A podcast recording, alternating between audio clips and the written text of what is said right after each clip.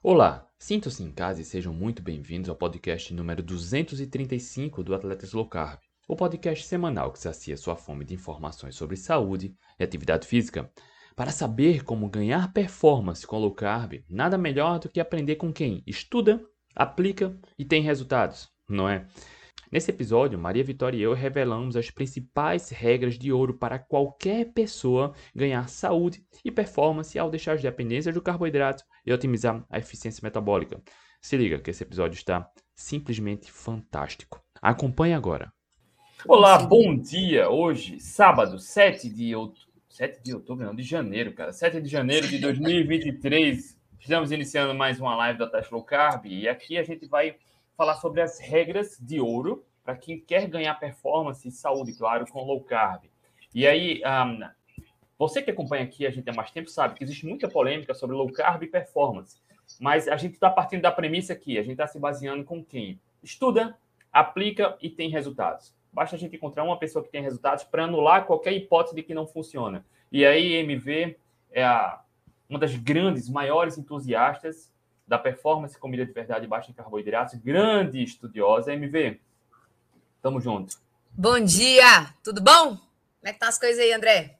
Tudo na paz, cara, tudo tranquilo. Com café tudo fica melhor, né, MV? Com café, café eu vou, né? Café não costuma falhar. Com aquele golão? Hum, Vamos lá, para você que está no Instagram, se tiver dúvidas, olha aí, o Thiago já colocou aí, eu tô com febre low carb, ó, não é nem febre, é gripe low carb, mas eu Gripe. entendi, tá? A gente vai falar sobre isso. Ah, quem tiver dúvidas, comentários, qualquer coisa, coloca aqui no, no Instagram. Se você está aqui no YouTube também, coloca aí sua dúvida, sua pergunta, seu comentário. Vai ser importante a gente fazer, construir essas regras de ouro junto para quem já está numa jornada um pouco ah, mais, com mais experiência. E para quem está no, no podcast, curte, desfruta, tá? Sejam muito bem-vindos. MV, a gente está partindo da premissa né, que a gente precisa se basear com quem tem resultados. É claro, porque na internet a gente vai encontrar evidência para tudo a gente- que a gente escolher. Só que existem os bons níveis de evidência, os medianos e aqueles pífios, aqueles que a gente ignora. E aí a gente está partindo do pressuposto que quem aplica, quem estuda e tem resultados. E aí se torna incontestável. A MV. Para quem ainda não te conhece, MV, o que é pouco provável, tá? Fala um pouco da sua experiência com low carb e corrida, por favor.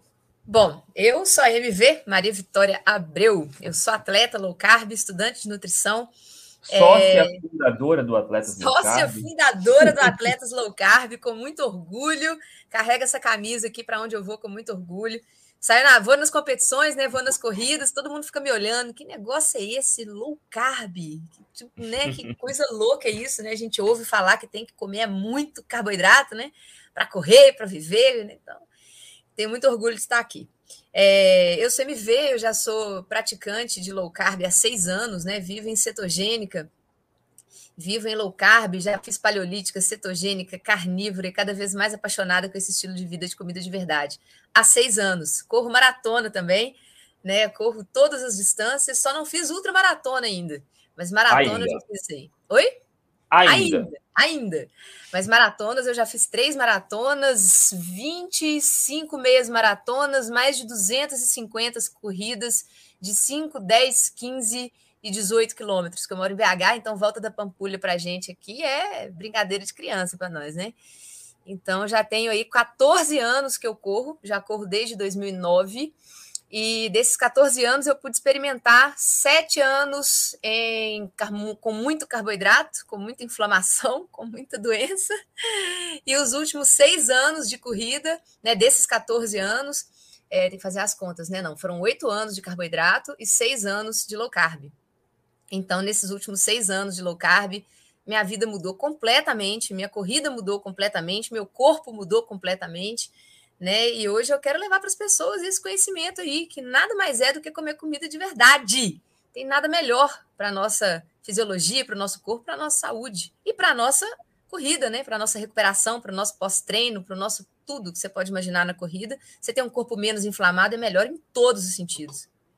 Perfeito, ó. Casca grossa, hein? E para quem ainda não conhece, se você está chegando aqui no Atlético Low Carb agora, ah, eu tenho um, um, um pouco de experiência com uma vitória na corrida com, com low carb, com cetogênica, tá? Enfim, já corri algumas maratonas abaixo de 3 horas. e venci já os 100 km do frio duas vezes sem tomar nenhum gelzinho de carboidrato. E até agora, na gravação desse, desse podcast, dessa live, eu ainda sou recordista dos 100 km do frio. Né? Baixei em 24 minutos sem tomar nenhum gelzinho de carboidrato. E é exatamente isso que a gente ensina, passo a passo, para melhorar a composição física, para ter eficiência metabólica, se libertar das dependências de carboidratos. Então, quer começar? Ah, se aproxima, gruda nas pessoas que têm resultados. Tá? E aí a gente, antes da live, a gente conversou rápido e, ó, MV, junta uns pontos que você acha importante, que eu vou juntar uns pontos e a gente vai destrinchar aqui sobre as regras de ouro para quem quer evoluir. Evoluir. Bora lá, as regras de ouro da low carb, gente. Primeiro, é interessante mostrar, né, né, André, que low carb é comer comida de verdade. A gente tem outras várias lives aqui que a gente explica os benefícios de comer comida de verdade que eu já acho isso uma, uma, uma, coisa meio estranha, né? Você ter que provar para as pessoas que comer comida de verdade é melhor do que comer comida processada. Eu já acho isso uma coisa bem estranha, né? Você tem que provar para o leão que o melhor para ele é comer carne, né? Tudo bem, mas então a gente já tem vários materiais aí mostrando os benefícios de comer comida de verdade em detrimento de comer farinha, açúcar, produto processado. Então, o primeiro ponto que eu gostaria de colocar para vocês, que eu acho que é o principal quando a pessoa pensa em mudar o estilo de vida, é tomar a decisão mesmo e entrar de cabeça. É cortar o produto industrializado mesmo. Esse negócio de, ah, eu vou aos poucos, ah, eu vou tirar o açúcar aos poucos, ah, eu vou tirar a farinha aos poucos. Isso é uma grande mentira. Ninguém consegue fazer isso. Eu não conheço ninguém que conseguiu tirar aos poucos. Porque esses produtos, essas, essas, esses produtos alimentícios, vamos dizer assim, isso não é comida, né? Isso é produto alimentício. Eles têm substâncias que são viciantes. O trigo é muito viciante, o açúcar é muito viciante. E quando você faz aquela mistura de muito carboidrato com muita gordura, né, que é o que essa, esses produtos fazem, que na natureza isso não existe. Na natureza, um alimento ou ele tem um pouco mais de carboidrato ou ele tem um pouco mais de gordura. Muita gordura e muito carboidrato na, no mesmo alimento na natureza não existe. E o nosso cérebro, ele é sedento por isso. O nosso cérebro, ele é louco com energia louco. Então, quando ele pega um alimento com muitas fontes de energia ali naquele mesmo alimento, ele vai querer aquela sensação de prazer ali o tempo todo. Então, quando você junta farinha, açúcar e gordura vegetal, cara, aquilo para o nosso cérebro é como se ele estivesse num oásis de prazer. E ele sempre vai querer liberar aqueles neurotransmissores. E você vai ficando cada vez. É a mesma coisa que acontece com as drogas, né? A pessoa começa a usar uma droga, ela cada vez mais tem que aumentar a quantidade daquela droga para ela sentir aquele mesmo efeito. Então ela vai ficando cada vez mais viciada. E é a mesma coisa que acontece com esses produtos. Quanto mais você come, mais eles vão querer aquela sensação, vai despertar aquela sensação no seu cérebro, você vai querer. Então, se você não toma decisão, é o que eu falo que é a hora que você bate a mão na mesa e fala: "Vou mudar a minha vida, vou tirar de perto de mim tudo isso que está me adoecendo". Na hora que você bate na mesa e fala: "Vou tomar a decisão", você toma a decisão e fala: "Não quero isso aqui mais". É, é uma coisa que muitas vezes a pessoa tem, é uma decisão que dói muitas vezes, porque aquela pessoa não quer perder aquele conforto, aquele prazer que ela sente com aquela comida, mas ela só está sentindo isso naquele momento porque ela ainda não sabe o que ela vai sentir depois. Ela não faz a menor ideia de como que é bom, né, André? Quando a gente tira de uma vez os produtos industrializados e começa a viver todo aquele sentimento que, da, da cetose, todo aquele sentimento de energia, de disposição que a gente tem quando a gente acorda, que a gente vê o nosso corpo menos inchado, nosso corpo menos inflamado, nosso cérebro funcionando melhor. É um negócio tão louco, gente. Quem não entende isso ainda, é um negócio tão bom que, que faz eu, André e tantas pessoas que já vieram aqui no Atletas Low Carb não largar esse estilo de vida. Você ter clareza mental. Você sabe o que é clareza mental? Você não esquece das coisas. Você bate o olho nas coisas, você consegue raciocinar rápido. Você não fica mais naquela, nossa, não, meu Deus, como é que é isso aqui mesmo? Nossa, não lembro. MV, MV vai muito além disso, porque as pessoas se acostumam com doença, com enxaqueca, isso. com má qualidade do sono, acha que sentir dor, fraqueza, dor articular é normal, sentir fome o tempo todo é normal. E quando você limpa a alimentação, essa transformação acontece, né? Exatamente. E a pessoa só vai ver o que é isso depois que ela fizer. E se ela for tentar tirar aos poucos, ela não vai conseguir, porque um piquinho de insulina que ela tiver ali, com qualquer açúcar que ela comer, com qualquer farinha de trigo que ela comer, esse pico de insulina que ela tem ali já inibe a cetogênese, ela não consegue produzir corpos cetônicos, né? Que é o grande barato dessa história, né? Que é a, nossa energia free, a nossa energia limpa, né? A energia aditivada que o nosso corpo produz quando a gente está aí quebrando gorduras como fonte de energia. Só que a gente só consegue sentir essa energia dos corpos cetônicos quando a gente toma a decisão e fala: não quero mais produto industrializado na minha vida. Aí você vai conhecer o outro lado da Matrix, que eu tenho certeza que depois que você conhece, você não vai querer largar mais. Então, essa é a primeira dica aí. Tirar, tirar de uma vez, entra de cabeça, toma a decisão, bate a mão na mesa e fala: agora quem manda na minha vida sou eu, não é esses produtos mais não. Quem manda agora no que entra na minha boca sou eu. Então Concordo. agora só vai entrar coisa boa. Concordo plenamente. E assim como a, a MV falou que tem que tirar de vez, o mesmo, a mesma analogia a gente pode fazer para um alcoólatra, tá? Porque não uhum. tem essa história de diminuir a, a, o quanto se bebe de álcool. Um fumante vai diminuir a quantidade. Não funciona. Eu desconheço qualquer caso de que alguém tenha se libertado do vício do álcool e do cigarro reduzindo. Não tem. Vai ser uma dor no começo por conta do, da dependência fisiológica e comportamental, mas depois é muito libertador. A quantidade de Nossa. benefícios que a gente experimenta ao longo do tempo é maravilhosa. É muito legal, M... né, André? MV... Eu tô em jejum até agora. Você ainda está em jejum até agora, André? Tô. Eu fiz o... A minha última refeição foi de 5. Foi até tarde, tá? Eu tô fazendo a, a, última refeição do dia entre 2 e 3 da tarde. Ontem eu comi entre 5 e 6. Até agora eu tô Nossa. em jejum. Depois Você já da live. Acorda eu... já no. já acorda no pique, né? Não, não falta bom. energia. Ó, não e aí, energia. Como falei na live, a MV separou uns pontos, eu separei outros. E aí, MV, vamos nesse bate-bola aí. Ladies first, que você começou aí. Eu vou trazer um ponto aqui agora que eu acho importante, tá? Para a gente começar nas regras de ouro. Para quem quer começar isso, perfeito é o que a MV fez, falou. E eu concordo que o primeiro passo é essa decisão para começar a limpar a alimentação. Limpar, tá? Comer mais natural. O segundo ponto, se aproxima dessas pessoas que você vê que tem resultados. Que estuda, aplica e tem resultados. Porque na internet a, a enxurrada de informação é, é, é, gigante, né? A gente tem acesso a tudo e a todos, ao que é bom e o que é ruim. Então, se você quer se libertar da dependência de carboidrato, ganhar saúde, sem dieta, sem remédio, comendo ah, bem, sem passar fome, tá? Então, se aproxima das pessoas que pregam isso e o skin the game. Aplica isso e tem resultados. Tá? Do ponto de vista da atividade física, a gente falou um, um breve histórico da nossa experiência. A gente traz isso aqui e só para deixar registrado, tá, Vitória? Além de nós dois, a gente já bateu papo aqui no Atlético Low Carb. Você pode procurar ah, no Instagram, no YouTube, no podcast. Por exemplo, com Jean Amorim. Jean Amorim é fisiculturista, tem vários títulos de fisiculturismo, segue uma cetogênica carnívora. A professora Dione correu maratona abaixo de 3 horas, tá? Seguindo a dieta cetogênica carnívora também, com 51, 52 anos. O Cláudio Van Damme, ciclista, tem, vem, vem, vencendo provas no ciclismo, seguindo a abordagem cetogênica. Tudo tem entrevista aqui. O Carlos Jarutaz, que está aqui, ó, acabou de comentar. A gente fez algumas lives aqui, ele correu a maratona sub 3 horas em jejum, sem tomar nenhum gelzinho de carboidrato. Ah, a Paula Narvaez, que faz um trabalho belíssimo com a Vitória, corredora também. Corre é casca grossa. A, a, e a gente já fez lives aqui também correu maratonas também low carb. O Rodrigão, estou falando nomes que você pode procurar aqui e conferir a história de cada um depois. A Ana Vilela, também maratonista, segue uma dieta carnívora que tá, ela tá agora flertando com o duatlon e triatlon. Quer falar alguma coisa, MP?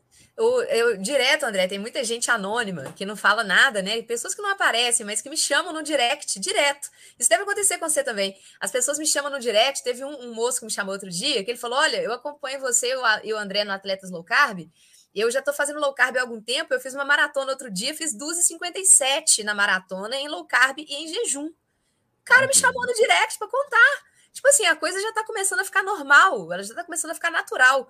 Tem Exato. um outro moço, esqueci o nome dele também, um cara bem conhecido, que também corre low carb, ele correu para 12,36. O cara correu maratona para 12,36 em low carb. Você deve conhecer ele, acho que é o Hirsch, Ricardo Hirsch. Você, você me mandou, eu não sabia desse, dessa marca dele. 12,36, cara, o cara correndo em low carb. Assim, quando a gente fala low carb, gente, não é, muitas vezes não é a cetogênica, não. A cetogênica é uma dieta mais voltada para tratamento, né? Até a cetogênica que eu e o André fazemos é uma cetogênica mais liberal, uma cetogênica low carb ali, quase palio, né? Então, o atleta, gente, não é aquela cetogênica restrita para quem precisa ficar com cetonas altas, não. Quando a gente fala de low carb aqui para atleta, né, os caras que fazem esses tempos, né, André, a Paula, até eu também, quando estava treinando mais, mais pesado, fazia tempos melhores, a gente uhum. come um, um, prato bem denso, a gente come muito, vocês não têm noção tanto que a gente come, a gente come muito, as pessoas acham que a gente passa fome, não, a gente só troca, né, a, a, o tipo de comida, né, de processada para comida de verdade, mas a gente come prato de pedreiro, galera. Ó, e para deixar registrado aqui também, o Chico Lima, Chico Lima é maratonista aquático, ele nadou 30 quilômetros no Rio, Rio Negro, no Amazonas, 30 quilômetros em jejum, em cetose. Sensacional. Ó, a doutora Aline aqui também é médica, atleta de crossfit. A gente Aline... fez live aqui com ela também. É braba demais. A Aline, essa mulher fazendo barra reflexão, pelo amor de Deus, os caras ficam olhando aquilo ali. e detalhe, ela vai para academia com 36 horas de jejum, chega lá, manda não sei quantas flexões, quantas barras lá no, no, no crossfit lá, corre maratona em jejum também. Mulher, o comandos em ação, rapaz, isso é uma MacGyver. Ó, a Tati, Tati Mobridge, ela tem esclerose múltipla e tem conquistado provas em stand-up paddle, tá? Fantástico também, segue uma, uma, abordagem bem cetogênica. A Andrea Bise, quem está no meio aí já conhece há muito tempo, também a gente live aqui com ela. O Wagner, que é atleta de jiu-jitsu, que tem vencido, conquistado alguns pódios também, ele mora nos Estados Unidos, tem live aqui também. Reinaldo Pellegrino, que a gente fez live aqui na semana passada, o Guga, tá? Então, são dezenas de atletas que a gente entrevistou aqui que vem tendo resultados. Então, quer começar? Se aproxima dessas pessoas, vê como elas se alimentam, como elas treinam, que, quais resultados elas têm. Porque com, basta você ver uma pessoa, assim como o Dr. Souto já falava, para anular qualquer hipótese lá do, do cisne negro, né? Pra, basta ver uma. A gente já falou aqui inúmeras. Então, um ponto importante que eu acho, MV, é se aproximar justamente dessas pessoas que estudam, aplicam e têm resultados. Exatamente. É, o pessoal fica seguindo o pessoal aí que fala de low carb, mas é um pessoal que não pratica low carb. né? Então, por exemplo, outro dia eu vi um nutricionista falando que jejum intermitente não emagrece, porque depois que a pessoa sai do jejum, ela engorda tudo de novo, ela come tudo de novo. Eu falei assim, não, só se ela sair do jejum comendo produto ultraprocessado né? Aí, é, obviamente, ela pode até reganhar tudo que ela perdeu durante o jejum. Mas se for uma pessoa que já viveu o estilo de vida low carb, que coloca o jejum na sua rotina de forma natural, que não precisa forçar, igual eu e você, que agora a gente está fazendo jejum aqui de forma natural, a gente nem lembra de comer, a gente não sente fome. E quando a gente vai sair desse jejum que a gente está fazendo aqui, a gente vai sair desse jejum com comida de verdade. Então, é, é muito, é muito tranquilo para a gente quando a gente come comida de verdade. Então, a pessoa tem que entender, vocês têm que seguir pessoas, né? O que o André está falando é para vocês seguirem pessoas que tenham low carb como estilo de vida. A gente conta para vocês aqui o que a gente aplica. A gente conta para vocês o que a gente vê no treino. Amanhã, por exemplo, eu vou fazer meu longo amanhã. Vou sair para correr uma hora e meia amanhã, de boa. Eu vou levar os meus sais, que é uma das coisas que eu vou falar daqui a pouco. E vou mostrar para vocês como que a coisa acontece na prática, na realidade. Essa semana eu fiz isso num post que eu fiz. Vi um outro, outro nutricionista essa semana, não sei se foi nutricionista ou médica. Você via na cara da mulher que ela nem praticava atividade física nenhuma, falando que era impossível fazer treinos de intensidade em jejum. Aí o que, que eu fiz? Fui lá, gravei um vídeo do meu treino de intensidade em jejum, casquei chinela lá, minha filha, subiu o asfalto lá para tudo que foi lado, casquei a chinela lá, treinei para cacete, dei tiro para tudo que foi lado lá, em jejum, Terminei o treino falei, gente, aqui acabei de treinar em jejum. então, vocês têm que seguir pessoas que fazem a coisa na realidade, ao invés de ficar fazendo, seguindo pessoas que ficam elocubrando mecanismos que na cabeça delas não faz sentido. Porque realmente, se você for seguir as coisas pelo mecanismo imposto pela é, nutrição tradicional, você vai pensar assim: oh, preciso do carboidrato, porque o carboidrato é energia e não sei o quê. Então, eles criam uma história que na cabeça de quem não pratica aquilo faz sentido. E até na cabeça de quem pratica. A gente vê hoje pessoas que são corredoras, pessoas que são reféns dessa nutrição tradicional, que prega carboidrato o tempo inteiro. Antes, durante, depois, de noite, de madrugada, dormindo na boca, lá no estômago, carboidrato 24 horas em cima de você. É isso que eles pregam. E uma Mas, hora a conta chega, né? Uma hora a conta chega. E o que, que isso tem a ver com a nossa história biológica? Nada. O ser humano não evoluiu comendo essa quantidade absurda de carboidrato que a gente come hoje. E foi justamente depois que a gente começou a consumir essa quantidade absurda de carboidrato, que vem nos produtos industrializados, junto com açúcar, xarope de glicose, xarope de frutose, mais gordura vegetal hidrogenada, e justamente aqui, né, quando começamos a consumir esse tipo de coisa, que as doenças começaram a aparecer. As doenças crônicas, né? Esteatose hepática, diabetes, síndrome metabólica, hipertensão, doença renal crônica, obesidade, câncer, que está só aumentando, até as doenças autoimunes, as doenças ditas né, antigamente como genéticas, estão todas aumentando juntas. Que coisa, né? MV, o, te o, o terceiro ponto. O terceiro ponto? Não, meu segundo ponto. Não, é, é, é, porque foi um o de cada, meu, né? O meu segundo ponto é o seguinte. Gente, outra coisa que as pessoas erram muito quando elas começam na low carb, as pessoas comem pouco Porque as pessoas acham, né, que, por exemplo, para perder peso, né? Ah, para perder peso eu tenho que comer pouco, porque a pessoa fica a vida inteira. Fechar a boca. Fechar Fecha a boca, a boca né? né? Fecha a boca. Você tem que exercitar mais e comer menos, não é isso que a gente ouve falar a vida inteira? Você não tem que comer menos, você tem que comer certo. Uma vez que você come a comida que você evoluiu comendo, comida de verdade, carnes, ovos, vegetais, principalmente os de baixo amido, as frutas de baixo índice glicêmico, que foram a, a, esses vegetais que nós evoluímos, né? São os que dão menos pico de glicemia, menos pico de insulina. Você pode comer à vontade, rapaz. Você não precisa ficar contando, pesando nada, não. Você já viu um ser humano que vive livre na natureza, andando com balança debaixo do braço? E nem ah, ser humano que vive na... E nem gordinho, né? E nem vive gordinho. Na natureza é. não tem gordinho. Primeiro que ele já não é obeso. Obesidade é uma coisa moderna. Obesidade é a coisa de ser humano que vive em cidade. Né? Até que de uns tempos para cá, até o ser humano que está na, nas regiões mais fora das cidades também, eles estão engordando, porque o produto industrializado chega lá também. Mas o que, que acontece? Quando você encontra comida de verdade, come até saciar. Principalmente proteínas animais, principalmente proteína de origem animal. É a proteína mais densa nutricionalmente, a mais biodisponível, o nosso organismo aproveita praticamente 100% da proteína animal que a gente come, tá? É, então, gente, fazer pratos grandes, pratos densos, é para comer muito mesmo. Você vai comer poucas vezes ao dia. Você vai parar com esse negócio de ficar comendo que nem uma draga, de meia meia hora tá caçando um trem para beliscar, né? Tá comendo até o reboco da parede seis vezes ao dia. É café, é lanche, é almoço, é lanche, é lanche, é lanche, outra. Para com isso. Isso não existe. Isso não existe. A gente tem que deixar o nosso corpo respirar. Não pode ficar nessa comissão o tempo inteiro, não. A produção de radical livre é muito grande. A pessoa come energia o tempo inteiro. Uma produção de radicais livres violenta dentro das mitocôndrias das pessoas que comem o tempo todo. Principalmente carboidrato, principalmente essa glicose porcaria que vem dos industrializados. Isso arrebenta com as membranas das suas mitocôndrias. Por isso que o povo vive aí cansado o tempo inteiro, já acorda de manhã cansado. Porque está matando as mitocôndrias todas.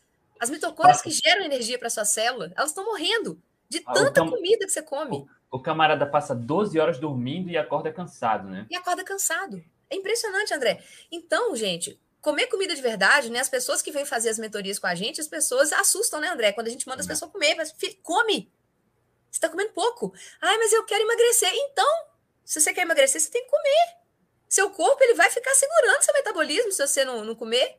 Só tireoide esse... sinaliza. Se você não esse... comer muito, se você não chegar no mínimo na sua, no seu metabolismo basal, o mínimo de energia que você precisa para sobreviver, seu organismo vai diminuir seu metabolismo. Você tem que comer as calorias suficientes. Você a vai pirâmide, entrar em estado de inanição, vai dar problema.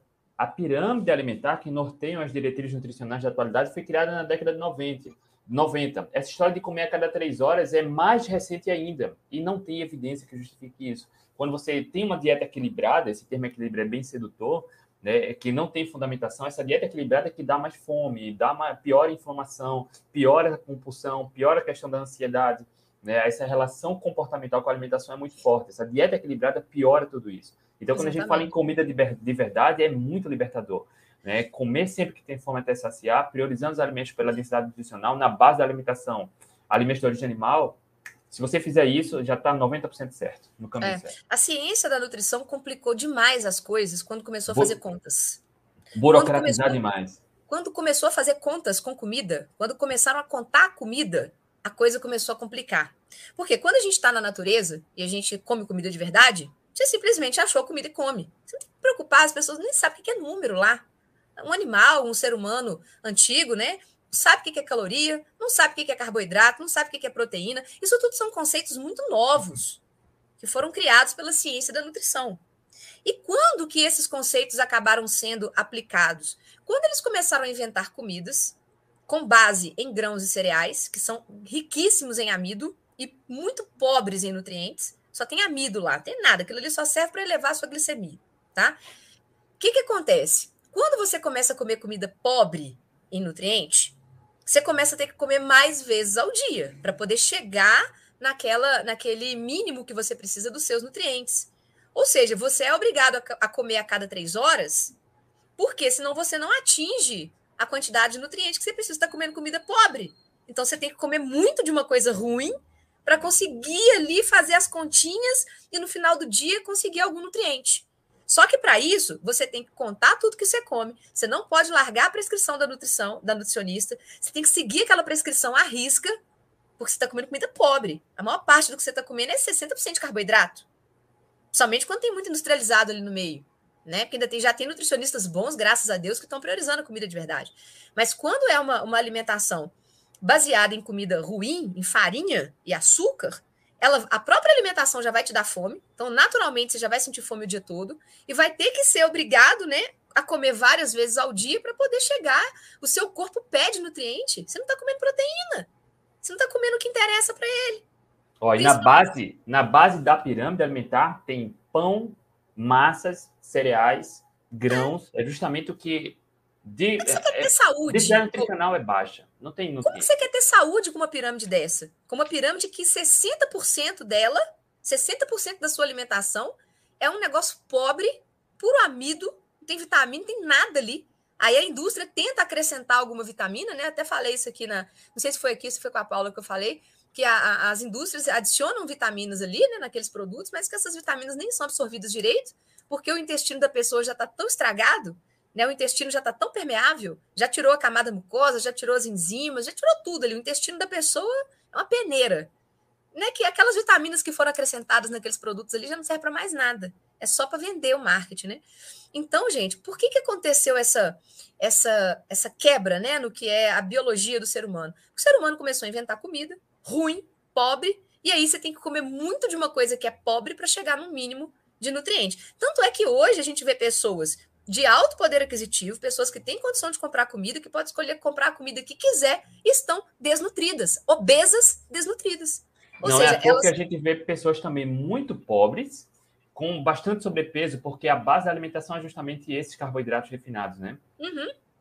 Hoje a gente tem de tudo. A gente tem pessoas pobres, obesas, tem pessoas ricas, obesas, desnutridas com diabetes. Por quê? Porque elas estão comendo a comida errada. Não é por falta, mas antigamente o grande problema, principalmente no Brasil, né? O grande problema antigamente era a desnutrição proteica. As pessoas não tinham o que comer. Era nada, era zero comida. Elas não tinham o que comer. Hoje elas têm o que comer. Já tem políticas públicas, né? Chega comida para elas.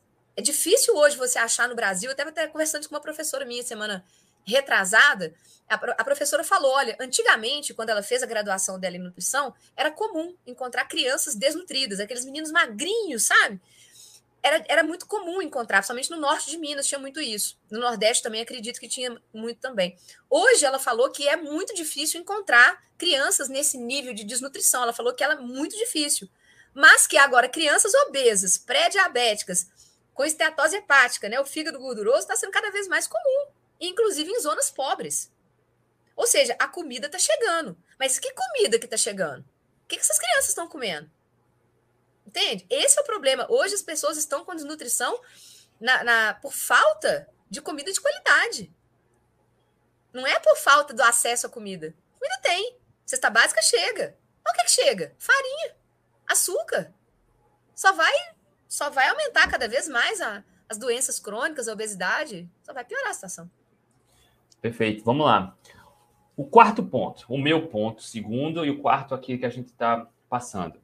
Ó, limpar a alimentação, como a MV falou, e ter paciência. E aí a gente coincidiu nisso, né? Na questão da paciência, uhum. porque é natural que com essa dieta equilibrada, quando você coloca pouca densidade nutricional na base da alimentação, a eficiência metabólica atrofia. É, as mitocôndrias que gostam da gordura para ser utilizada como energia só recebem glicose, ela é, fica mimada, enfim, atrofiada e não, o corpo não sabe trabalhar com gordura para energia. E aí, quando a gente limpa a alimentação, naturalmente, na grande maioria dos casos, a performance cai e é preciso ter paciência, né, MB? Por quê?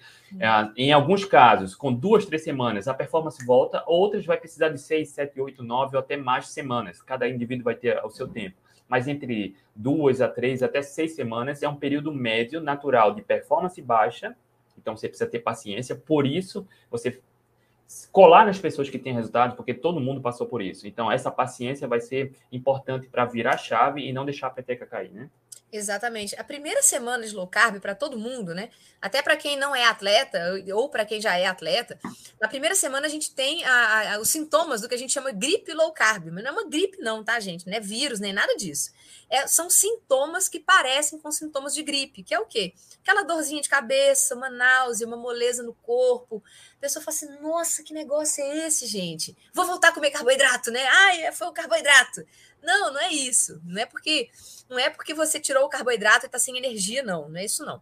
Quando a gente começa a fazer uma dieta low carb, a gente tem uma perda de líquido muito grande. Por dois motivos. O primeiro, a gente está consumindo glicogênio nas primeiras horas, né? Que a gente está ali ou em jejum ou em low carb, a gente começa a consumir o glicogênio muscular o glicogênio hepático. E o glicogênio, ele guarda água junto com ele. Então, quando a gente quebra né, a molécula do glicogênio, a gente também libera a água. Então, a gente começa a ter uma perda de líquido ali. A outra coisa que acontece são os níveis de insulina. Que, graças a Deus, finalmente você está dando sossego para o seu pâncreas, né? Está comendo menos carboidrato, está comendo comida de verdade. Então, o que, que vai acontecer? Seu pâncreas vai produzir menos insulina. Com isso, a insulina ela é um hormônio que ela faz a retenção de sódio nos rins. Ela, ela, é um dos hormônios que faz a retenção de sódio nos rins. Por isso, inclusive, que as pessoas ficam hipertensas à medida que elas vão ficando com resistência insulínica. Porque quanto mais insulina tem no sangue, mais a insulina age nos rins, mais sódio ela retém e mais a pressão arterial ela aumenta. Então, muita gente que tem pressão arterial alta, né? O, o que, que acontece quando essa pessoa começa a fazer uma dieta low carb? A pressão começa a normalizar porque a insulina vai embora. Só que no que a insulina vai embora, ela também libera os sais, né? Tá liberando água, tá liberando sal, sódio, potássio, magnésio, tá indo embora. Você começa a sentir dor de cabeça. Não é por falta de carboidrato. É porque a insulina que ficava retendo aquele monte de sais, te inchando, te deixando todo inchado, agora essa insulina tá indo embora, ela tá, ó, diminuindo. Os níveis de insulina no seu organismo tá diminuindo, esse líquido vai embora, os sais vão embora, você vai sentir uma dorzinha de cabeça. O que, que você faz? Faz um drink low carb, uma delícia. Você pega um, uma água com gás, mistura uma colherzinha de chá de sal, coloca na água com gás, espreme um limãozinho, toma uma delícia. Uma delícia. Eu faço direto aqui para mim. Às vezes eu nem tô. Que às vezes a gente sente uma dor de cabeça também quando eu passo muitas horas em jejum e esqueço de tomar o sal, minha, minha dor de cabeça volta. É aqui que eu vou lá e volto no drink low carb. Mas às vezes eu faço ele à toa mesmo, que eu gosto, é bom. E repousar é fundamental. Agora, segundo passo aqui do que o André falou a gente tem essa primeira semana de adaptação da low carb, que todo mundo passa por isso. Essa dorzinha de cabeça dura uns dois, três dias. Depois e passa ela rápido também, né? Passa rápido, tá? E depois você tem aí que é um segundo papo, que é o, a adaptação, que aí é outra história. Para quem é para quem é atleta, principalmente quem corre, né? E começa a fazer low carb, vai ter essa primeira semana, essa primeira semaninha chatinha, né, e tal, vai dar uma dorzinha de cabeça, uma moleza, mas toma sal que melhora. E o segundo passo é a adaptação, que você tem que ter um pouquinho mais de paciência, que é aí que demora em torno de umas quatro, seis a oito semanas. Cada um tem um período. Que é o quê? É o período que você vai começar a treinar e o seu corpo, é aquilo que o André falou, o seu organismo não está acostumado a é, oxidar gorduras. Ele oxida gordura, só que ele não está acostumado a fazer isso com eficiência, com a eficiência que você precisa para ter a mesma performance no esporte. Por isso que vocês verem muitos nutricionistas e médicos por aí falando que low carb não funciona para o esporte. Porque pegaram um grupo de, de, pessoas que não faziam low carb, tiraram o carboidrato desse povo e Por dois, três dias. Dois, três dois, dias. três dias. O, o, estudo mais longo que a gente viu tinha duas semanas, né, André? Duas semanas. É claro que não vai dar certo. Óbvio. Foi, duas, duas semanas. semanas não vai dar certo. Gente, não precisa nem estudar muito para saber que não funciona, né? Hum. Então, com base nesses estudos de curta duração, eles afirmam que low carb não funciona. Agora, vem cá, pergunta para mim, pergunta para o André, pergunta para a Paula, pergunta para esse monte de gente aqui que faz low carb há anos. O que, que é, o que acontece com a gente depois desse período de certa adaptação? Depois dessas seis, oito semanas, o que, que acontece? A gente volta a correr na mesma performance que a gente corria antes, só que agora oxidando gorduras e produzindo corpos cetônicos e não mais dependente de carboidrato. Não mais produzindo aquele monte de radical livre, né, que a glicose em excesso produz. Depois, se vocês quiserem, eu até explico para vocês esse mecanismo, que é maravilhoso. Então, o que, que acontece? A gente desinflama, porque os corpos cetônicos também são anti-inflamatórios. Os corpos cetônicos, eles desligam um inflamossomo chamado NLRP3. Então, a gente tem uma dieta anti-inflamatória, a recuperação é muito mais rápida, a gente preserva glicogênio muscular, tá? Porque a gente está usando principalmente gorduras como fonte de energia, então o glicogênio muscular fica lá mais quietinho. Ele quase não é usado. Deixa eu dar só mais um, um, um só para enriquecer aí. Quando a gente fala em usar a, a gordura para fonte de energia, tem estudos mostrando que mesmo em intensidades mais altas, os indivíduos com boa cetoadaptação ou livre das dependências de carboidrato conseguem usar mais a gordura, menos o glicogênio, mesmo em intensidades mais altas. Porque você sabe que mecanismo, a via energética da atividade física, quanto maior a intensidade, mais glicogênio, menor a intensidade, mais gordura. É natural. Mas atletas adaptados à cetogênica, mesmo em intensidades maiores, usam mais a gordura quando comparado aos dependentes de carboidratos, tá? E sem contar o, o glicogênio, a glicose que o nosso fígado produz, né, André? Ainda tem essa. A gente Atendendo tem a demanda, todas as né? fontes de energia. A gente tem a glicose disponível, né? O nosso fígado, enquanto a gente está quebrando gordura, gente, você tem que entender que o nosso corpo é um vai e volta.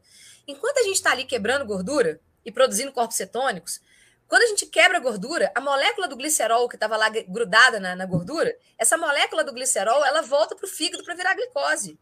Então, é, é um ciclo. Enquanto a gente está oxidando gordura, a gente está pegando aquela, aquele glicerol e volta para produzir glicose. E o fígado, ele está produzindo glicose para você enquanto você estiver correndo, enquanto você estiver vivo, ele está produzindo glicose.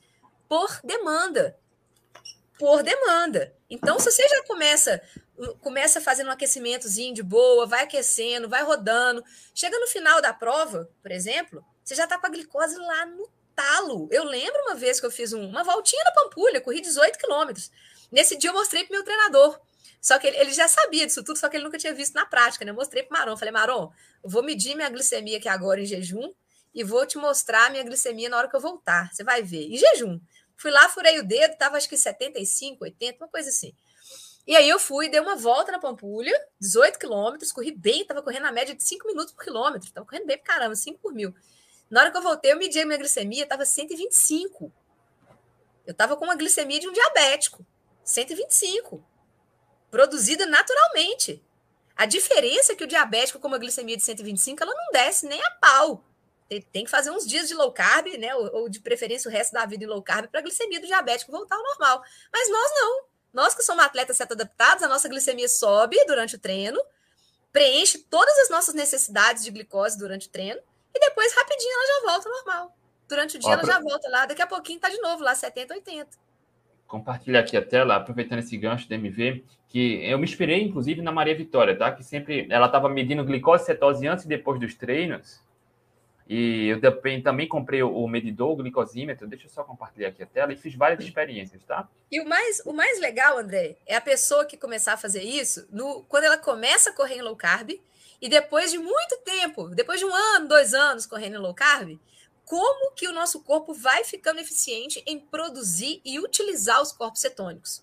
É impressionante como que depois de uns anos a nossa glicemia já não precisa subir mais tanto, não. A, a glicemia começa a subir menos e a cetose sobe mais. Isso Olha que é mais aí, legal. Aí, há pouco tempo, eu fiz um. Foi no início desse ano, eu fiz um treino de duas horas e meia. Eu corri 28 quilômetros. No final do treino, a minha glicemia subiu pouco, subiu, sei lá, acho que foi para cento e pouquinho, 115, 110, uma coisa assim. Mas os corpos cetônicos, que antes subiam pouco, agora eles passaram a subir mais. Terminei o treino com cetose de 2,5. Assim, incrível Alta. que a gente vai ficando eficiente. Energia.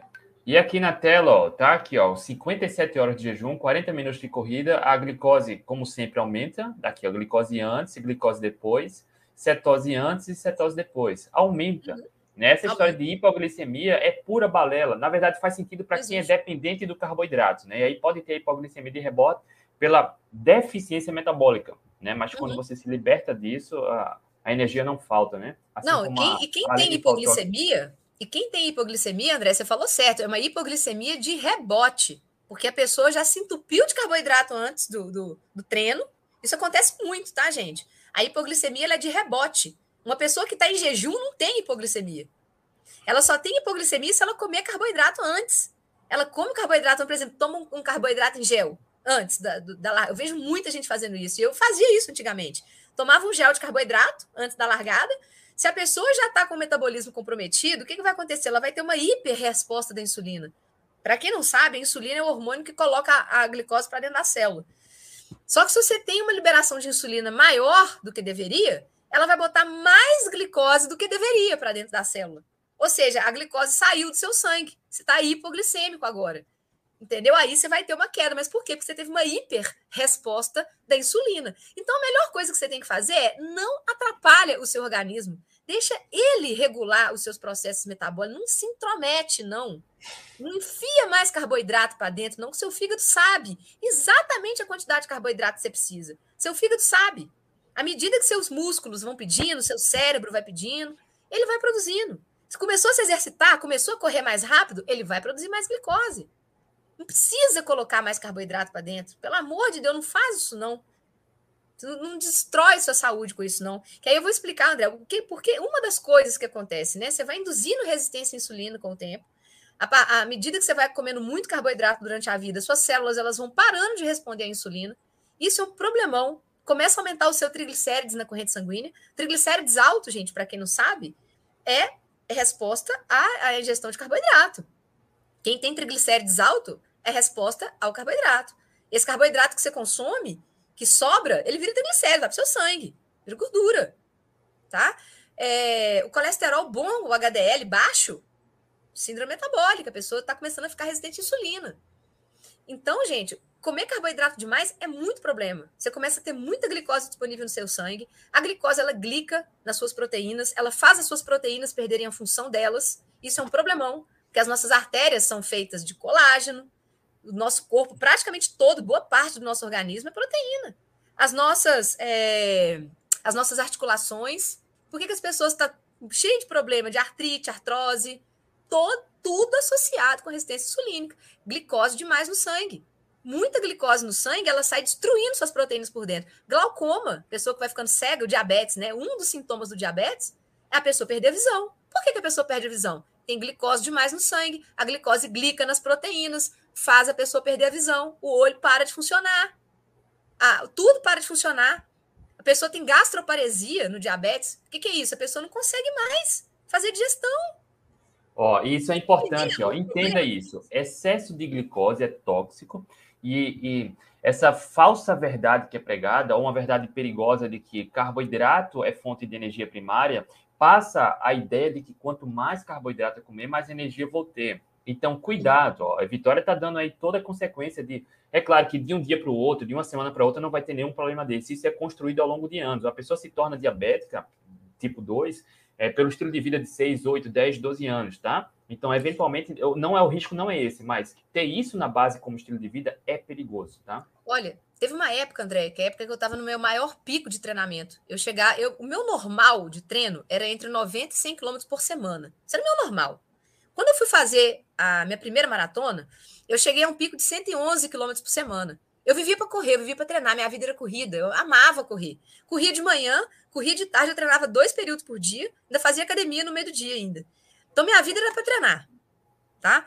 Nessa época, eu comia muito carboidrato. E eu achava, eu tinha essa ideia de que quanto mais carboidrato, melhor, porque como eu estava treinando muito, eu precisava de muita energia. Era essa a minha mentalidade. E eu tinha, todas as nutricionistas que eu ia reforçavam essa ideia. Eu tenho até uma, uma conversa com uma nutricionista antiga. Eu, eu já estava tomando maltodextrina na garrafinha, porque eu não estava aguentando mais comer massas, pães, tudo que você pode imaginar de farinha ruim, de carboidrato ruim durante o dia, eu já estava comendo. E porque eu já não tinha como, né? Não tinha como mais é, comer mais carboidrato. Então eu já estava tomando carboidrato no, no, na maltodextrina, na garrafinha.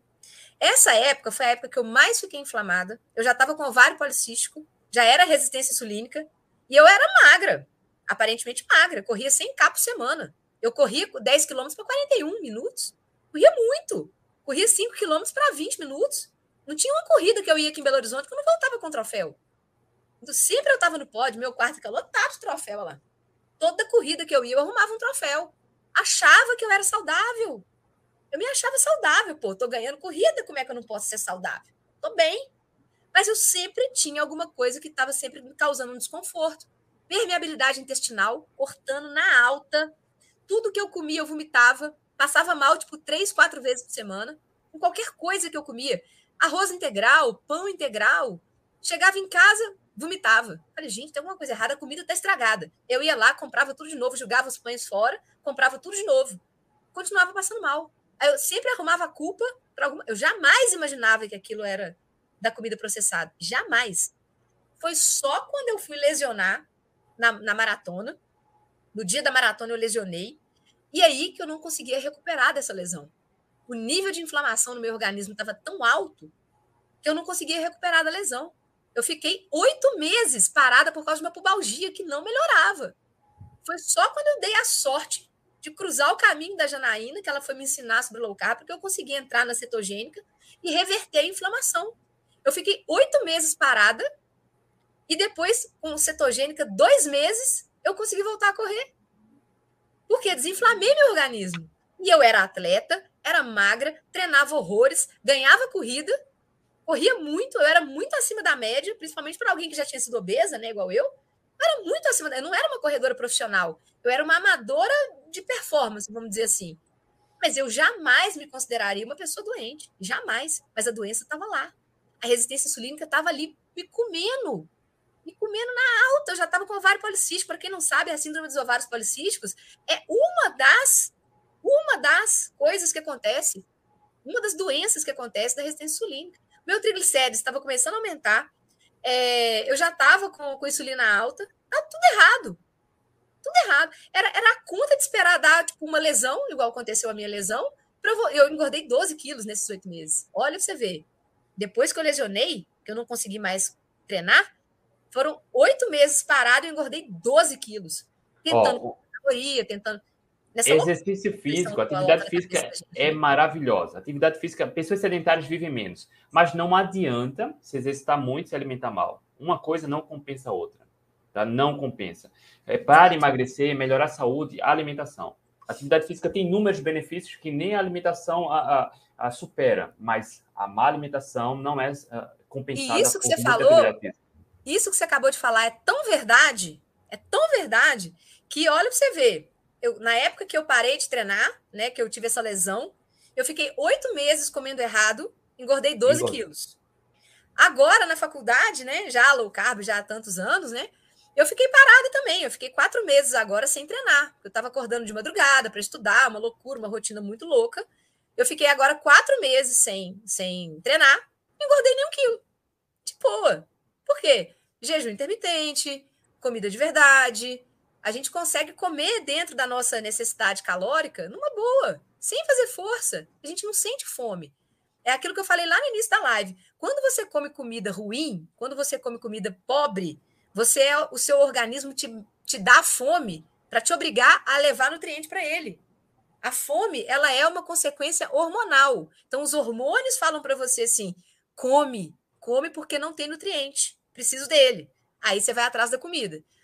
Quando você come comida densa, principalmente proteína, carne, carne mesmo, tá, gente? Carne de verdade.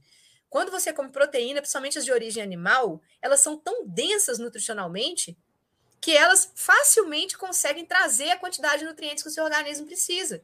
Então, ele não vai te dar fome o dia inteiro.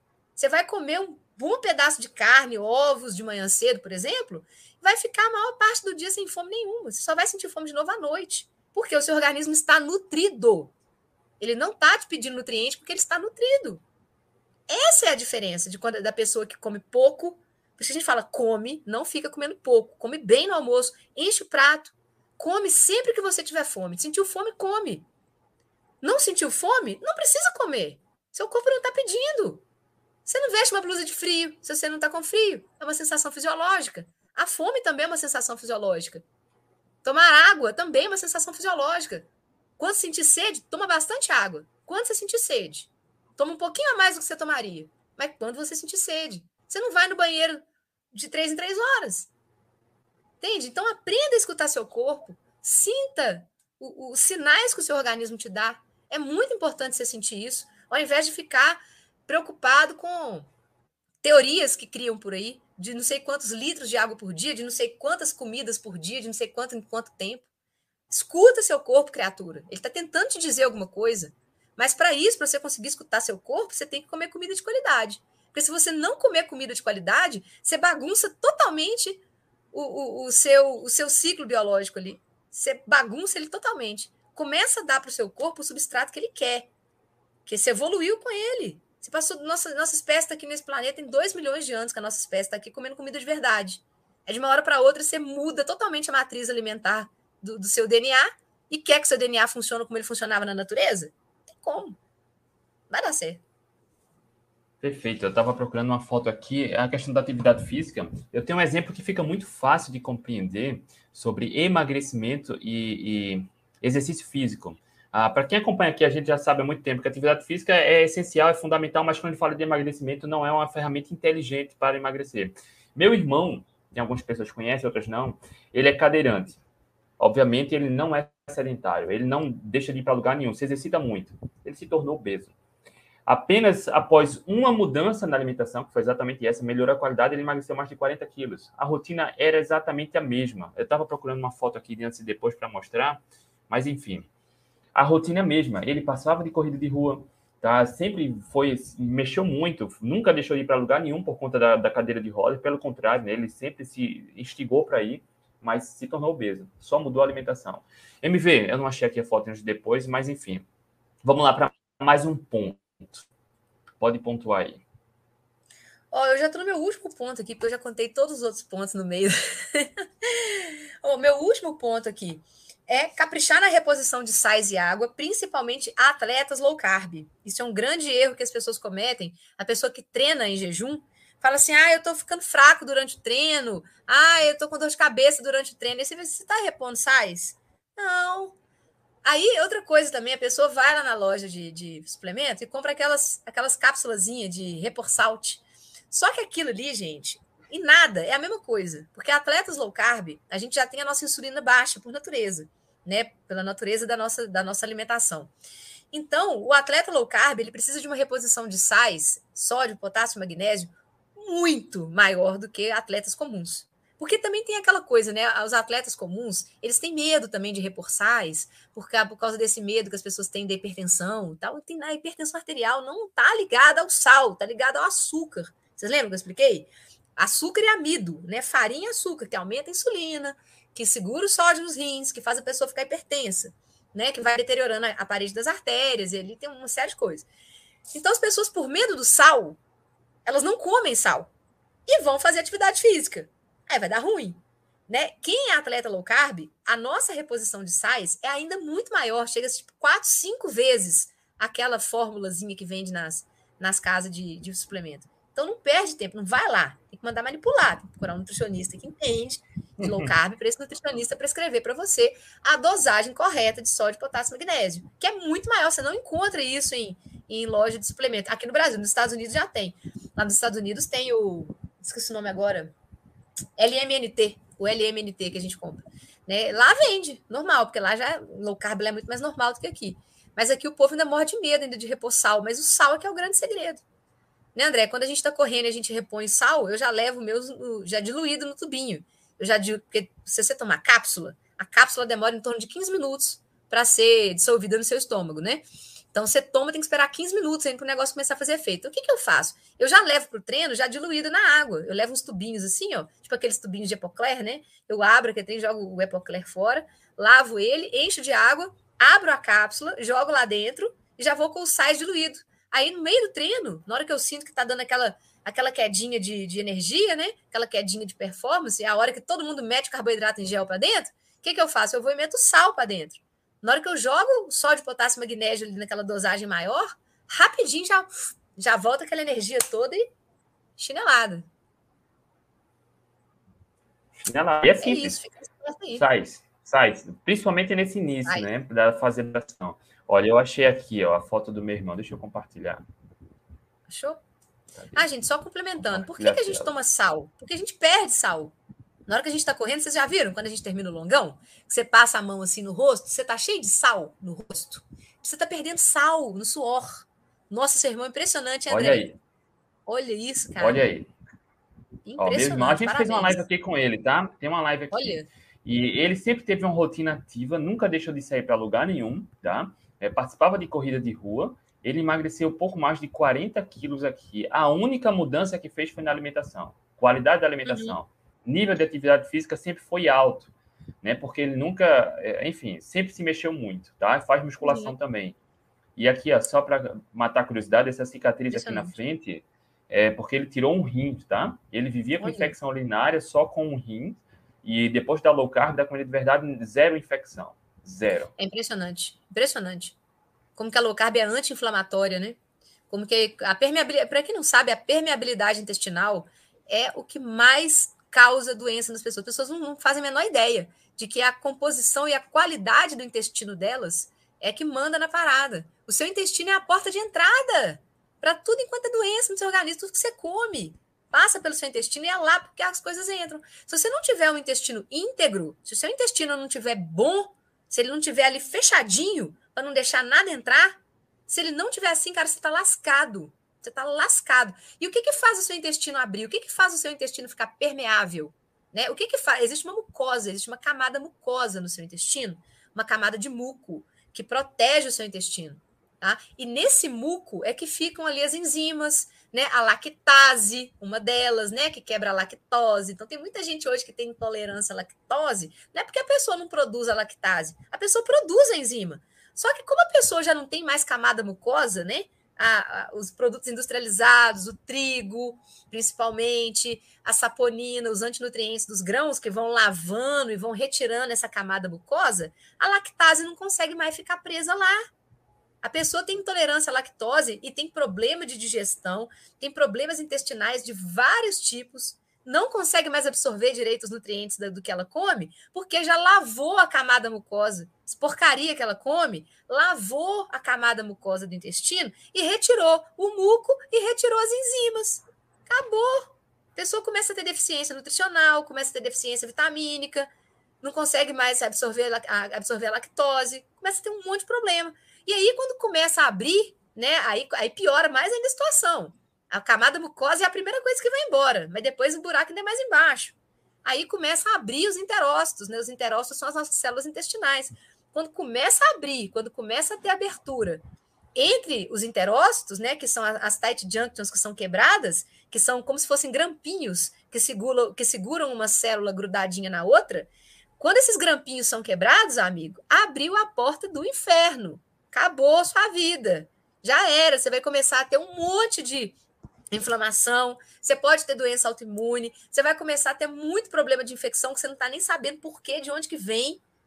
Tá vindo da farinha de trigo, tá vindo do seu produto industrializado, tá vindo da sua pizza, tá vindo do seu pãozinho integral, 200 grãos, tá vindo de lá. São esses antinutrientes que estão presentes nos grãos e cereais da sua aveia, da linda, maravilhosa aveia Tá vindo da aveia. A aveia é cheia de antinutrientes, cheia de saponina. A aveia também tem muita aveia com glúten, tá? Para quem não sabe. O glúten é o que mais arrebenta com os grampinhos aí das, dos seus enterócitos, que fazem abrir o seu intestino para entrada de bactéria. É, as bactérias que estavam lá no seu intestino, essas bactérias agora elas vão conseguir passar pelo seu intestino e cair na sua corrente sanguínea, bonitinho. É por isso que você está começando a ter anticorpos mais altos. Você vai fazer exame de sangue, você vê anticorpos mais altos você vê muito mais é, coisa errada, que está mostrando ali que você está com uma inflamação crônica subclínica, que está te ferrando sua saúde, que está te deixando cansado, indisposto. Vem daí, vem do intestino, vem das coisas que você está comendo. Não subestima isso, tá? MV, Nossa. deixa eu passar para o próximo ponto aqui. Antes de falar do próximo ponto, eu queria passar aqui uns dados. Olha que interessante. É a questão do ambiente, tá? e vai diretamente ligado ao primeiro ponto que a gente falou aqui, de você se aproximar das pessoas que estudam, aplicam e têm resultados. Por exemplo, tem um estudo mostrando que se você tem um amigo obeso e convive com ele, suas chances de se tornar um obeso também aumentam em 57%. Se você tem um irmão obeso, suas chances aumentam em 40%. Se o seu cônjuge é obeso, suas chances aumentam em 40% também. O que isso quer dizer? O ambiente que você escolhe estar, de quem você escolhe se apoiar, se aproximar, vai influenciar muito nos resultados que você tem. Por isso, um dos primeiros pontos que a gente falou aqui foi se aproxime das pessoas que têm o resultado que você quer. Estuda, aplica e tem resultado. E isso eu faço questão de, de, de reforçar também a questão oposta é verdadeira. Se afasta dos haters. Se afasta daquela pessoa que fala mal, que diz que não funciona, porque você que está aqui já sabe que funciona. Não, não, é, não se contesta isso. Não, não, Cara, a questão é, é melhor ou pior? A discussão é outra, porque talvez para algumas pessoas comer mais raízes e frutas pode trazer um resultado melhor. Para outras, consumir uma abordagem até carnívora pode ser melhor, mas que funciona não se discute. Então, aquela pessoa que fala mal, se afasta. Porque sempre que você dá atenção àquela pessoa que fala mal, que põe muita dúvida, que julga, você vai ficar questionando isso. Aquela insegurança vai bater. Então, Exato. o hater, cara, não dá atenção Uma não menina hoje me procurou, André. Uma menina hoje me procurou e ela fez bariátrica, né? E ela tá fazendo justamente isso que você tá falando. É, agora a ficha dela caiu. Foi a hora que, eu, que ela bateu na mesa e falou assim: agora eu vou tomar conta. Ela fez bariátrica e tá voltando a engordar. Ela já disse que, que engordou 12 quilos, né? E aí o pessoal, os haters em volta, fala, tá vendo? Aí, ó, falei, você já tá ganhando tudo de novo. Essa bariátrica aí você perdeu tempo, que não adianta nada. E o pessoal enchendo o saco dela, sabe? E, obviamente, todo mundo lá acima do peso também. E, mas pegando no pé dela, sabe, chateando. A pessoa não faz uma crítica construtiva. A pessoa te joga pro buraco. Entendeu? Ela só te julga, te julga, te julga o tempo inteiro, mas ninguém vem com uma solução. Então, isso que o André falou é muito importante. Aproxime-se de pessoas que tragam soluções. Porque o problema você já sabe que ele está aí, você está sentindo seu problema. Não precisa de ninguém virar para você e falar, aí, você está engordando. Ó, oh, você está aí, ó, não adiantou nada. Não precisa de ninguém falar isso para você, você já está vendo. Tem espelho na sua casa. Então, junte-se a pessoas que estão te trazendo a solução. E uma solução que é gostosa, que, por incrível que pareça, é mais barata do que consumir produto industrializado, porque o produto industrializado ele pode ser mais barato por unidade, mas você vai comer ele o dia inteiro. Quando você come comida de verdade, você talvez pode gastar um pouquinho mais, mas você vai comer poucas vezes ao dia. E o que, que mais faz colocar um, um, preço um pouco mais alto na comida de verdade é a carne. Mas não necessariamente você tem que comer picanha todo dia. Eu nem lembro quando foi a última vez que comi picanha. Eu como muito o quê? Ovo, como muito bife, como carne cozida. Adoro carne cozida, carne de segunda, músculo cozido na panela de pressão. Ótimo. Duas vezes por dia. Quando você vai olhar no final das contas, hoje eu gasto muito menos com alimentação. Sem contar o que eu deixei de gastar com remédio. Que isso as pessoas não põem na conta.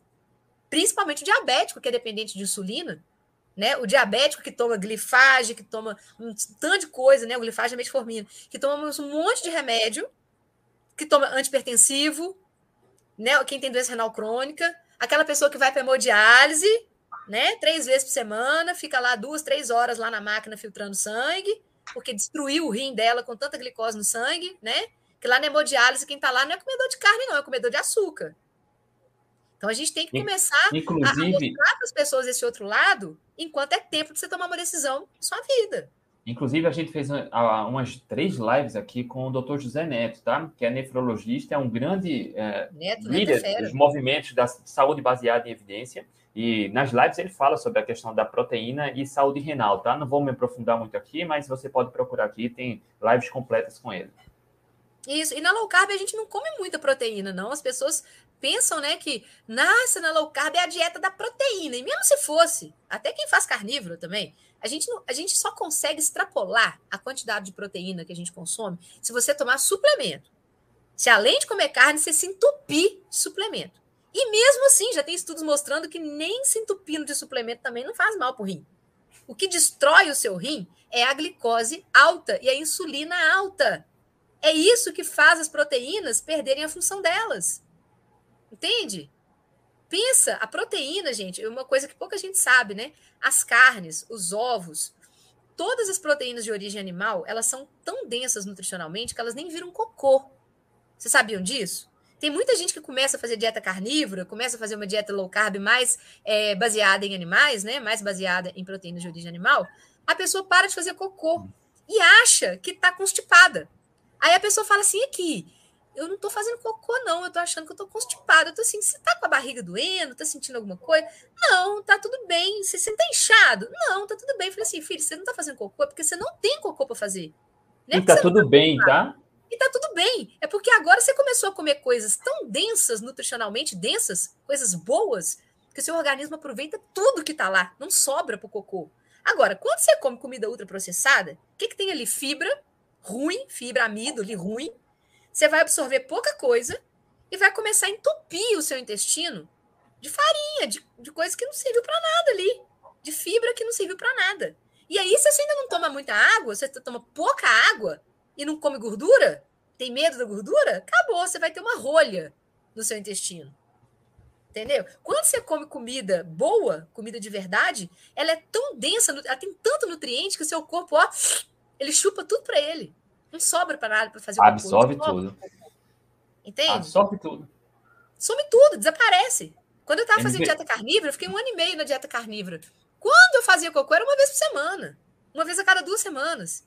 Porque não tinha cocô, porque a minha alimentação era muito densa nutricionalmente. E a gente também não come o dia inteiro quando a gente está fazendo uma dieta carnívora. Ó, e também, e a gente fez, fez uma live aqui com o doutor Eurípedes, que é do Papo de Reto, foi justamente sobre a saúde intestinal, e ele falou bem sobre isso, tá? Sobre dieta carnívora cetogênica, a constipação, prisão de ventre, é exatamente o que a MV está falando. Se não tem sangramento, não tem dor, não tem cólica, cara, tá tudo bem, tá? E essa regra de essa, essa falsa verdade de quem tem que ir para o banheiro uma vez por dia, duas vezes por dia, é puro mito, tá? O que mais importa é como você se sente. Se não tem desconforto, segue o jogo. Ofereça para o seu organismo a comida que ele precisa. Ele precisa da comida para fazer os nossos processos biológicos. Então você tem que oferecer coisa que presta. Se você colocar dentro para dentro um monte de coisa que não presta, ele vai absorver pouco e vai ficar te entupindo. Aí você vai viver constipado. Se você tomar pouca água ainda, vai piorar mais ainda a situação. E aí, o que, que eles te recomendam? O que, que a nutrição tradicional te recomenda? Mais fibras. MV, ó, ah, vamos, vamos. Não, gente. Dou conta, ó, inclusive, a gente já falou sobre fibras aqui, a gente já mostrou que tem estudos mostrando que quem reduz fibra a zero no estudo controlado com mancha melhorou tudo, tá? Melhorou tudo. Não, Mas, aquele, aquele vídeo do Paul Mason é maravilhoso. Ele mostra, né? Quanto mais fibras as pessoas comiam, mais constipadas elas ficavam. Porque a fibra, ela não é absorvida pelo seu organismo. Ela não serve para nada, vai embora fermentam ali, as bactérias fermentam aquela fibra, vai embora, vira pum. Você vai ter um monte vira de gases pum. ali.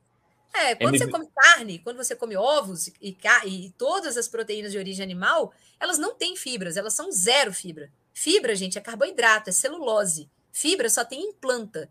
Em bicho não tem celulose. Nós não temos cadeias de celulose, nem na gente, nem em outros animais. Então, se você fizer uma dieta zero fibra, você não vai ter pum, você não vai ter cocô, você não vai ter constipação, Entendeu? Não vai ter nada para te, te entupir. Tudo vai ser absorvido para dentro de você. Fibra faz mal? Não. Fibra é não. é boa. A gente está lá, tem as plantas, não tem problema nenhum. Pode comer fibra. A grande crítica que as pessoas têm que entender é que se for para comer fibra, coma fibra de alimentos natura. Folhas, vegetais. Não é para comer pão integral 250 grãos, não, gente. Pelo amor de Deus, aquilo ali, aquela fibra que tem lá, é menor do que a quantidade de fibras que tem numa salada. E não vem só fibra ali, não. Vem glúten, vem gordura vegetal hidrogenada, vem açúcar, muitas vezes, quando não é com o nome de açúcar, né? Vem com outro nome. Vai te ferrar, vai fazer aquele processo de permeabilidade intestinal que eu te expliquei anteriormente. O glúten que está lá vai arrancar a sua, a sua mucosa intestinal, vai, vai começar a te destruir por dentro. Mas não é uma coisa que acontece de um dia para o outro, entende? É uma coisa que é paulatino. Mas quando você tira, que aí agora a gente volta lá no início da live, quando você tira de uma vez os industrializados, a melhora é tão rápida, é coisa de uma, duas semanas você já começa a perceber uma melhora absurda no seu intestino, na sua disposição, na sua energia. É por isso que a gente tem que falar, tomar a decisão de uma vez, falar: não quero mais produto industrializado, quero regenerar o meu intestino, quero regenerar o meu organismo, quero regenerar a minha saúde. Dá duas semanas. As suas células intestinais elas se regeneram a cada quatro dias. É muito rápido. Elas morrem e nascem de novo a cada quatro dias. Entende? Então, começa uma dieta de comida de verdade, mete a mão na mesa, fala, não vou comer essas porcaria mais, e dá duas semanas você vai ver. Um mês você já é outra pessoa. E sabe o que é maravilhoso? Tá 100% no nosso controle. É só escolher comida de verdade. Só isso. Uhum. E aí a gente tá dando toda a estratégia para te ajudar a chegar lá. E quando a gente fala em performance, esse último ponto, para mim, agora é o mais importante, tá, MV? Mantenha a rotina de treinos, tá? Mantenha. Quando a gente fala em performance, o indivíduo ele pode ganhar performance de várias maneiras, tá? E aí os benefícios, para quem vai estar seguindo essas regras de hoje, pra, de ouro, para quem vai seguir, pode ser melhorar a qualidade do sono, melhora a recuperação, diminui a inflamação, tem mais disposição, começa a usar mais a gordura corporal para energia e entra naquele ponto de energia infinita. Para quem tem um leve sobrepeso, vai diminuir o peso e se for atleta de endurance, de esportes aeróbicos, vai carregar menos peso, pode ser traduzido no diferencial competitivo, né? não está suplementando. A maioria dos atletas que eu conheço, MV, e acredito que você também, tem algum problema, algum desconforto em suplementar gel de carboidrato durante provas. Cólica, gases, diarreia, porque isso não é natural né? Não é natural. Então você se liberta disso. A gente já trouxe vários atletas aqui, inclusive nós que corremos maratonas sem precisar de gel e sem comprometer performance. Pelo contrário, melhora. E aí, para otimizar a performance, vários pontos de benefícios vão sendo a, a, desenvolvidos e tudo isso pode ser traduzido num diferencial competitivo que é a, ter mais força, correr mais rápido, melhorar a recuperação e aí apenas uma questão de tempo. Não pare de treinar, porque é uma questão de tempo. Né? Passou a fase de adaptação, é aí onde começa o ganho, a evolução. Né? Aí, aí vai precisar de 3, 4, 5, 6 meses, mas é simples, né? É preciso passar por essas etapas, né, MV? Não, e é tão bom, cara, a gente vê a gente recuperando mais rápido, né? É tão legal. Você vê que você não fica mais com aquele monte de ácido lático na musculatura, que você não fica todo quebrado no dia seguinte, que seu corpo começa a responder mais rápido. É tão bom, é, é tão libertador. Você fala assim, velho, fiquei preso nesse, nessa, nesse paradigma dessa nutrição tradicional até hoje. E, e, agora que eu fui descobrir isso, né? Mas antes tarde do que nunca, né? É, o carboidrato em gel dá muita, muita náusea, dá cólica, dá dor de barriga. Eu lembro quando eu, quando eu usava carboidrato em gel, que era um inferno. Na hora que eu tinha que tomar aquele negócio, cara, nossa, meu treino virava um inferno. E eu, eu tenho até hoje guardado, eu tenho até guardado aqui, quer ver? Ver se eu, esse papelzinho tá aqui. Como que eu fazia? Aqui, ó. Ainda tem guardado aqui até hoje, ó. Isso aqui era para os longões. Aqui, ó. Eu tinha anotado, deixa eu ver se vai aparecer. Aqui, ó. Olha lá. 40 minutos gel, 1 hora eletrólitos, 1 hora e 17 de treino gel, 1 hora e 45 eletrólitos, 1 hora e 50 gel, 2 horas e 25 gel, 2 horas e 30 eletrólitos. Então, olha só, eu tomava 1, 2, 3, 4 géis num treino de 2 horas e meia. Peraí, segura aí, segura aí. Olha lá, ó. Tá vendo, gente? Eu tomava isso tudo de gel para correr 2 horas e meia. Hoje eu corro maratona inteira sem nenhum gel só com os eletrólitos. Entenderam? Então, isso aqui, dinheiro jogado fora. Dinheiro jogado fora, disposição fora, energia fora, náusea desnecessária, tudo desnecessário, baseado em uma nutrição comprada pela indústria. É isso que a indústria quer, que vocês acreditem nisso aqui, ó. Entendeu? Agora eu vou mostrar outra coisa para você. Vou mostrar outra coisa, calma. Outra coisa. Quem nunca fez isso, né? Quem não, não veio, bom é isso. É, a indústria quer isso. A indústria quer que vocês gastem o seu rico dinheirinho com géis. Agora, esse troféu aqui, ó, quarto lugar geral, 42 quilômetros, maratona de Belo Horizonte, com muito morro, com muita subida, com sol escaldante na cabeça. Eu cheguei em quarto lugar geral na maratona, tomando só água e sal. Sem nenhum gel, com 16 horas de jejum na largada. Eu estava com 16 horas de jejum. Tá aí, quarto lugar geral. Não desmaiei. Não fui a última a chegar, não. Fui a quarta. Você está entendendo? Para de acreditar nessas porcarias, gente. Para de acreditar nisso. Olha para o seu organismo. O que, que a gente repõe quando a gente corre? A gente repõe o que a gente perde: água e sais. Carboidrato seu organismo produz. E não tira do seu músculo, não. Não fica, ah, mas eu ouvi falar que para produzir glicose tira do músculo. Mentira! Demora até acontecer isso. Demora. Você tem que ficar três, quatro dias para começar a tirar aminoácido do seu músculo. Você lembra que eu contei lá no início da live que quando a gente está usando gordura como fonte de energia, o glicerol que sai da gordura ele volta para o fígado para produzir glicose? Então, o ácido lático também, lá do seu músculo, né? Você está correndo, está lá, está começando a arder, né? Aquele ácido lático também volta e vira glicose. São três vias de produção de glicose. Três. Três vias. Glicerol, que sai da quebra da gordura. Então, quando você quebra a gordura, o glicerol volta para produzir glicose. O ácido lático, quando você está lá com pouco oxigênio, sua célula começa a fermentar, né? Começa a produzir ácido lático, esse ácido lático também volta para produzir glicose. E os aminoácidos também produzem glicose. Só que não necessariamente esse aminoácido vem do seu músculo. Se você faz uma dieta e você come proteínas nessa dieta, né? que a gente come na low carb, a gente não deixa de comer para a gente come Igual o Vitor aí, ó. Tudo que é carne. Entende? Igual o Vitor. Minha dieta é meio estranha aos olhos. Compro vários quilos de carne mais barata, não suína. Tá perfeito. Ai, estranho para quem come farinha, né? Para nós aqui da low carb, não tem nada estranho na sua dieta. Tá, tá perfeita, Victor. Então, gente, quando a gente come carne, proteína de alto valor biológico, ovos, o aminoácido já está disponível na nossa dieta para fazer glicose. O nosso organismo não estoca gordura para, na hora que precisar produzir glicose, queimar seu músculo. Ele é um pouquinho mais inteligente do que quem inventou isso, entendeu? Seu organismo consegue ser mais inteligente do que a pessoa que inventou essa parada de falar que pega do músculo para produzir glicose. Isso acontece? Acontece. Aonde que o nosso organismo vai no músculo pegar aminoácido para produzir glicose? Quando você está em estado de inanição.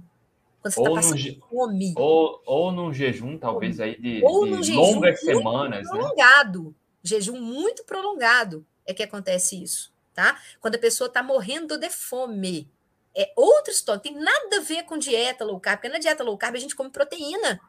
E, e, e bastante até. A gente come bem. Então a gente tem aminoácido disponível para produzir glicose, tem o glicerol para produzir glicose, tem o ácido lático também, quando acontece da, da gente estar tá lá produzindo ácido lático, ele volta também para produzir glicose. Então pode ficar tranquilo, meu filho. Porque se fizesse perder músculo, não tinha nem eu aqui mais, nem o André, nem essa galera inteira da low carb não ia estar aqui mais. E nem nossa espécie, inclusive, também não ia estar aqui mais. Porque depois de passar não sei quantos milhões de anos aqui nesse planeta, com privação de carboidrato, com privação de comida, com privação de tudo, né? Passando dias sem comer, e nossa espécie está aqui firme e forte, eu acho que é porque o nosso organismo é um pouquinho mais inteligente do que as pessoas que inventam essas coisas. MV, ó, vou ser bem sincero, eu acho que essa live, em termos de conteúdo, para estimular, para começar a né? manter e ter resultados, uma das melhores. Uma das, melhores, melhores, tá? Porque se, se torna incontestável, né? O, o, nível da discussão, como a gente já vem falando há um tempo, é se é melhor, se não é melhor, se funciona para todo mundo, aí é uma outra discussão. Mas é. que funciona, isso não Que não funciona, funciona. É igual quando a gente começa a conversar com alguém, né, André? Aquele pessoal, o hater, né? Ele diz assim: low carb não funciona.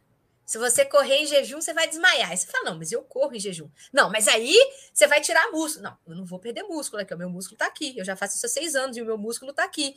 Não, mas então você não vai ter. Aí o cara começa a ir mudando argumentos, já viu? Ele começa argumentando uma coisa, você vai tirando, mostrando para ele que a realidade é diferente, e ele vai mudando o argumento. Ele sempre tem um argumento para querer diminuir o que você está fazendo. Gente, cuidado com isso. O cara não sabe o que ele está falando. Ele fala, não pode correr em jejum. Você fala, não só pode, como eu faço isso e dá certo. Não, olha. mas aí você vai perder músculo. Aí você fala, não estou perdendo músculo, olha aqui. Aí, não, mas aí você não vai ter performance. Então ele vai mudando o argumento dele à medida que você vai mostrando para ele que a hipótese dele está errada. Ele sempre vai querer ter uma hipótese para poder te colocar para baixo. Cuidado com isso. Tá? Eu, vou, eu vou fazer uma tatuagem, eu vou botar aqui no meu braço. A tatuagem dos corpos cetônicos eu já tenho, né? Eu vou escrever uma que assim: a realidade tem primazia sobre os mecanismos. A realidade é que manda, colega. O, o mecanismo que se inventou para poder explicar a realidade é uma mera hipótese, é um mero mecanismo. Se a realidade está te mostrando que, na, que acontece outra coisa, você que tem que se virar para encontrar um mecanismo que explique a realidade. Não é agora querer enfiar a goela abaixo e tentar, não, é, a realidade não existe. Não, a realidade está errada. O meu mecanismo, a minha forma de ver o mundo é que importa. A realidade eu não estou nem aí. É isso que as pessoas fazem hoje. As pessoas ignoram a realidade para continuar mantendo as teorias delas. Filho, a sua teoria está errada. A realidade é que manda na parada, filho. Você está vendo que na realidade tem gente fazendo low carb, fazendo jejum, ganhando prova, não está perdendo músculo, está vivendo bem, está menos inflamado, está revertendo doença. Você vai continuar mantendo essa teoria, que foi, inclusive, financiada lá na década de 70 por quem queria te vender comida?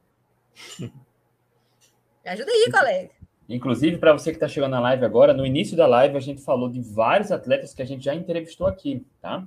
Atletas brasileiros, como ah, você, como eu, como nós, tá? Enfim, MV, as regras de ouro foram, foram compartilhadas, regras de ouro. Regras de valor. diamante.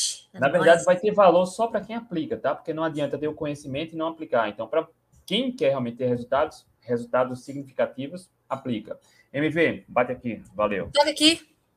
Ó, Low carb é vida, gente. Comida de verdade é vida, tá? Low carb nada mais é do que comer comida de verdade. Me apresente algo para nós que seja melhor do que comida de verdade.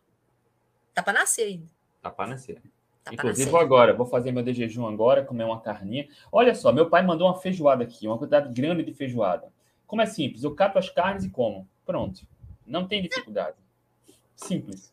Você é tão simples. Tiro, tiro a, o feijão fora, cato só aqueles catocão assim de carne. O pessoal fica pé da vida comigo quando eu vou comer feijoada, porque eu dei só feijão para eles. Eu cato só o que me interessa. Não é simples? Tá bom demais, aí já vem pronto ali, você já.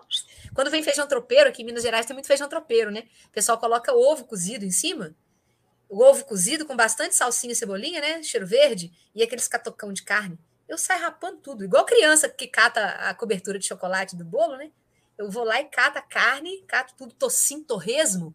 O baconzinho. Vou comer feijão, vou comer torresmo. Né? Outro dia o pessoal perguntando que posso comer pipoca? Eu falei assim, ué, você tem torresmo, minha filha, para que você vai comer pipoca se você pode comer é torresmo? É melhor que pipoca. Ah, mil vezes melhor, ué. MV. E não dá pico insulina. Obrigado, MV. Que aula, viu? Que é aula. nóis. Tamo junto, Tamo filho. junto. Valeu, rapaziada. Beijo pra vocês. Beijo no coração. Tchau, tchau. Até a tchau, próxima. tchau.